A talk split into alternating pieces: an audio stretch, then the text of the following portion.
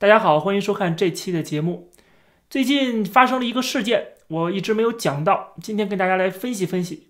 那么这个最近的事件太多了啊，我们这个节目呢，大概一天最多也就是一两期，因为毕竟我们这个节目也不是以这个呃快讯见长的，还是以分析后续的这个解读为主。我们也不求快啊，但是呢，有一些重要的事件，我们还是基本都能照顾到。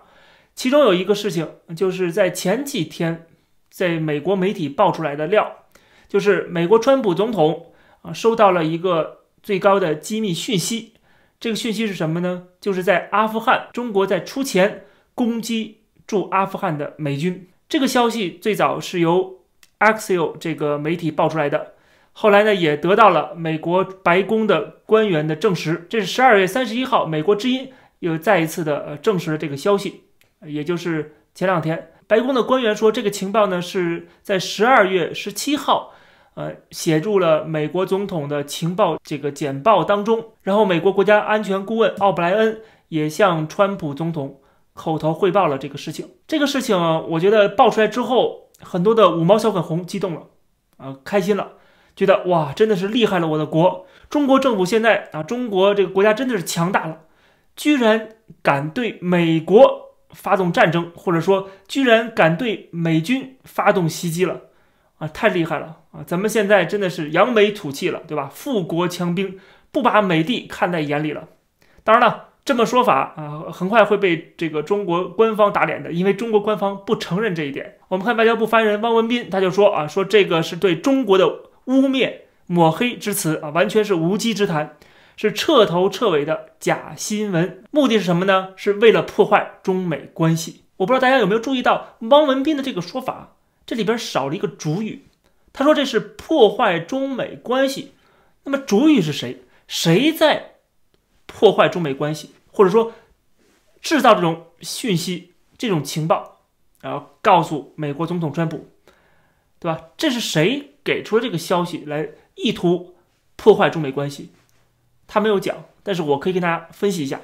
就是看到这个消息，呃，当然了，很多的国内的一些五毛小粉红很激动啊，觉得我们现在扬眉吐气了。这个当然他们是很幼稚、很无知。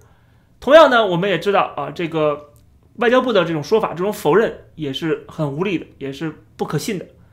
那么这个事情到底怎么来观察？就是在我看来，实际上啊，阿富汗这个情况，我们都知道，阿富汗现在是。啊，至少有很多派别之间有这种争斗啊即使在塔利班内部也是有很多派别的啊，这个是非常多的啊错综复杂的利益的关系。那么总的来讲，现在是阿富汗政府和反对阿富汗政府的这个塔利班武装之间的一个冲突。这个情报里也讲得很清楚，是说中国出钱给了非国家行为体。什么叫非国家行为体？就是民间势力。就是民间的武装势力，要不然就是塔利班武装，要不然就是相关的恐怖组织，就是这么简单啊！它不是阿富汗政府，它是给了非政府的团体来攻击驻阿富汗美军。所以说，这里边就有意思了。中国政府一直在阿富汗是有这个渗透的，然后收买这些阿富汗塔利班也好，或者是恐怖组织也好，然后去啊镇压维吾尔人，这个是我们都知道，之前也讲过的。那么，中国政府、中国间谍在美阿富汗也非常活跃，同时中国的武器也是供应给了这些反政府的武装，对吧？很多武装都是用的是中国的武器，所以说呢，中国花钱给阿富汗的某些团体来攻击美军，这种说法是非常合理的啊，是可以解释通的。那么，更关键的问题是在于，为什么这个消息被爆出来了？为什么这个情报？放在了美国总统的情报简报当中啊，放在了川普办公室的桌子上，并且这个消息居然还被媒体得知了，然后又被白宫的官员证实了，什么意思呢？这边有两个层次，一个是说这个消息是怎么爆出来的，是谁爆出，谁告诉美国的，告诉美国情报机构的，这里边很可能就是收到中国钱的势力。他们收了中国钱，但是跟中国在某些方面发生了冲突，或者某些势力跟被这个中共收买的势力之间发生了冲突，就把这个消息给透露给了美国，这是一个层面，嗯，就说明中国在阿富汗的经营出现问题了。中中国在阿富汗的这个势力啊，实际上是卷入了这个阿富汗内部的这个派系斗争，然后有些人对中国非常不爽，把这个事儿爆出来了，这个是一个。第二层的关系就是说，这个事情放在了美国的白宫的情报当中，然后是谁透露给媒体的？美国媒体长期是在白宫是有线人的啊，这些线人。一般他们如果是这个绝密的文件，绝密的情报不会暴露给这个媒体的，一定是白宫、川普政府授意啊，说这个事情可以说，然后通过某些白宫的官员透露给他们相关的媒体。这说明了白宫收到这样消息之后，他也希望把这个消息爆出来，让人们知道中国在阿富汗所作所为啊。所以说这是两层，也就是说。现在中国面临两个敌人，一个是美国，这毫无疑问的事情；另外一个是什么？另外一个就是阿富汗本地的势力，要不然就是阿富汗政府，要不然就是阿富汗呃相关的反政府的武装势力，他们对中国不满，他们跟中国有冲突，所以那些五毛三分红真的也不必高兴太早。就是当中国的手伸向阿富汗这个他无法完全掌控的地盘的时候，他就很容易就卷入到这里边的纷争。他可能就无法自拔，他可能反而会深受其害的。美国进入到一个地区的时候，他一定是有全方面的考量的，至少他要派美军进驻的。美军进驻啊，大量军事进驻，他都控制不了，完全控制不了这个地区的时候，你只派几十个间谍，或者是你只是卖点武器，呃，怎么样的啊？或者是收买几个人，根本就控制不了这个局势，你随时会被。出卖你，随时会被这个反咬一口，这就是中国在阿富汗的最后的一个结果啊！实际上是这样的，我一直在说强龙压不了地头蛇，这里边啊，地头蛇的掌控啊，他们对中国资本、中国武器、中国的间谍的这样的抵触和不信任啊，这个是一定存在的，他们一定是随时会谈不拢就要闹翻的，所以说这个事情爆出来就说明了这一点。那么这个事情。爆出来之后啊，这个其实说大也挺大的，就是一个主权国家居然在另外一个国家收买一些武装势力攻击美军，这可以被看作是不仅是挑衅了，简直就是宣战的一个行为了啊！所以说，如果白宫想把这事情闹大，我觉得完全可以把这事情闹大，就是借这个事情对中国进行打击报复。这也是为什么中国政府极力的否认啊，说没有这事儿啊，这个是抹黑，是污蔑。这也是因为他们怕美国的报复因为这个事情确实可以把它上升到很高的高度。你一边跟我做生意，你一边作为一个主权国家啊，说自己是负责任的大国，但是你却在背后去搞这种手段，甚至是去伤害美国军人的这个生命啊，这个是美国政府是绝对不能容忍的。不是说美国政府在其他国家没有搞过政变也好，或者是这个跟恐怖恐怖组织做交易也好，他们也是这么做的。但是你现在这可是发动军事袭击啊，直接对美国发动军事袭击，而且你又是中国啊，你又是这个跟美国这么密切的一个贸易伙伴，这可以被美国看作是在背后插刀。这可以看得出来，虽然他的这种背后插刀啊被曝光了啊，被抓了一个这个现行。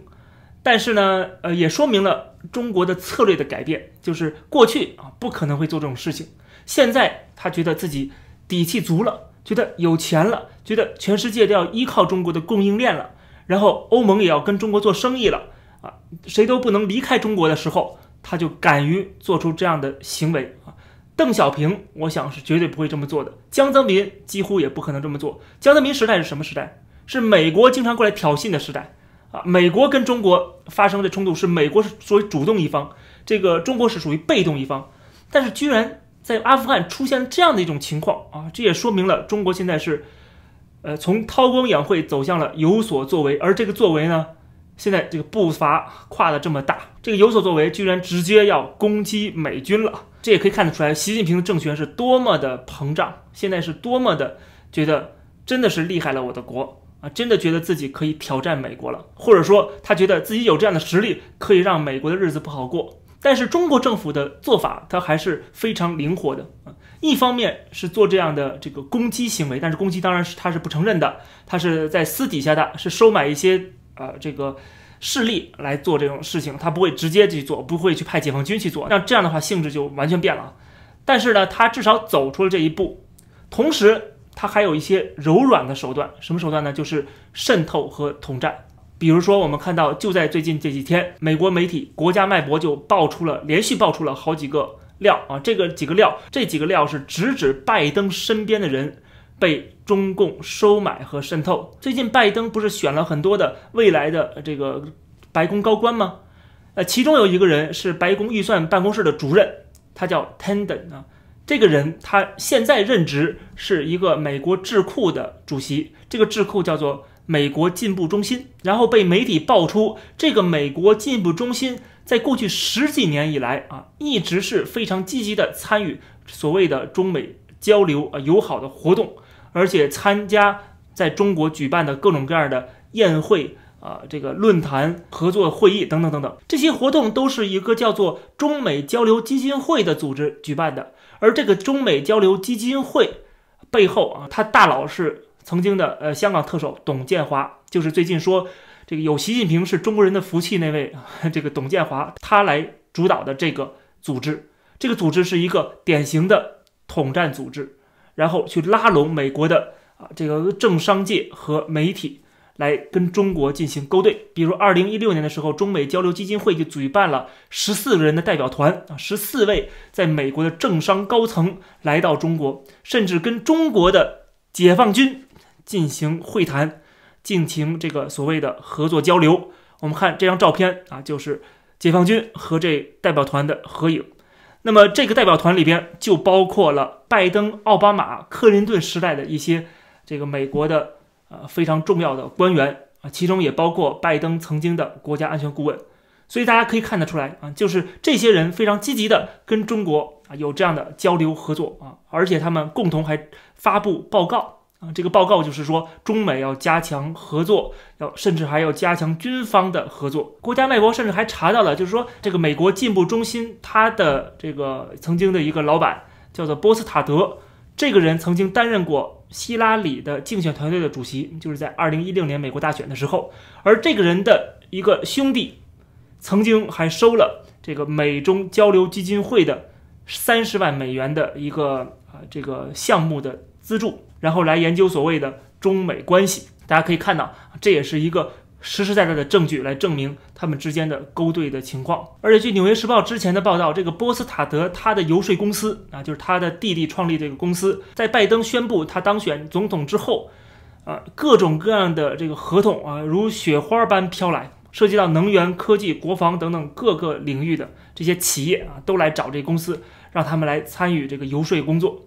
这里边难道没有中国吗？那过去就收了三十万美元的这个呃中美这个交流基金会的钱，那现在呢，对吧？所以说这些人他们是不会看这个钱是从哪个国家来的，他只看来多少钱。所以说这就是很可怕了。他过去的这个劣迹啊，是呃满满的劣迹啊，让我们看得一清二楚，跟中国的勾兑，这很明显就是中国对美国的一个高层的渗透。让这些未来可能会掌权的人，或者是影响政策的人，让他们能够更加亲共啊，更加亲中啊，这样的话可以给中国一个呃这个发展的机会啊，继续的去盗取美国的技术也好，或者是最终要超越美国，挑战美国的霸权。等美国真正反应过来的时候，已经晚了。那么除此以外，国家脉搏这个网站它之前也爆出了一个消息，就是这个中美交流基金会，它同时还组织了。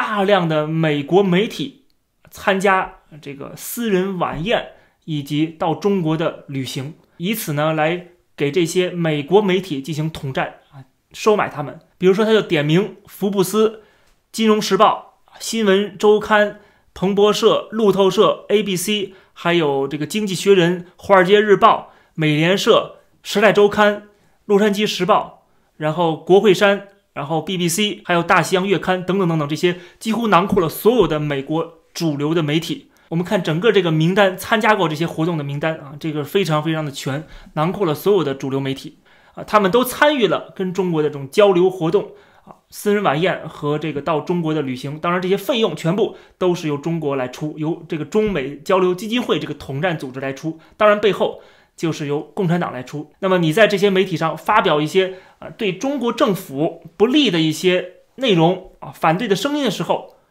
有可能就发表不了了，或者是有可能会被删除啊被和谐，因为这些媒体收了中国的好处。或者说，他们已经被中国政府说服了，所以我们可以看得到，中国政府它的做法是一边在破坏美国的国际战略，啊，甚至攻击美军；另外一边呢，在不停的收买美国的政要、美国的媒体，这是两手策略啊，已经被曝光在我们的面前了。那么，这就是为什么我们之前是支持川普连任的，因为川普的连任是可以。对中国进行制裁、打压啊、围堵，以及跟几个盟国形成印太战略，对中国造成一个封锁啊，可以打击中国的这个气焰啊和他们这些手伸向全世界，破坏现有的这个国际秩序的这种野心。但是很可惜啊，现在是拜登他的上台的可能性要远远大于川普连任的可能性了，所以这也为什么我会判断出。如果拜登上台的话啊，他会给中国更多的喘息的余地。那么后面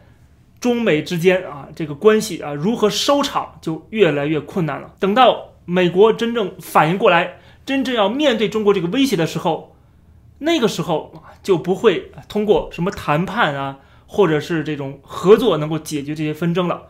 到那个时候，连制裁可能都没有效果了，只能出现中美之间的。战争的局面啊，或者说在一些局部地区爆发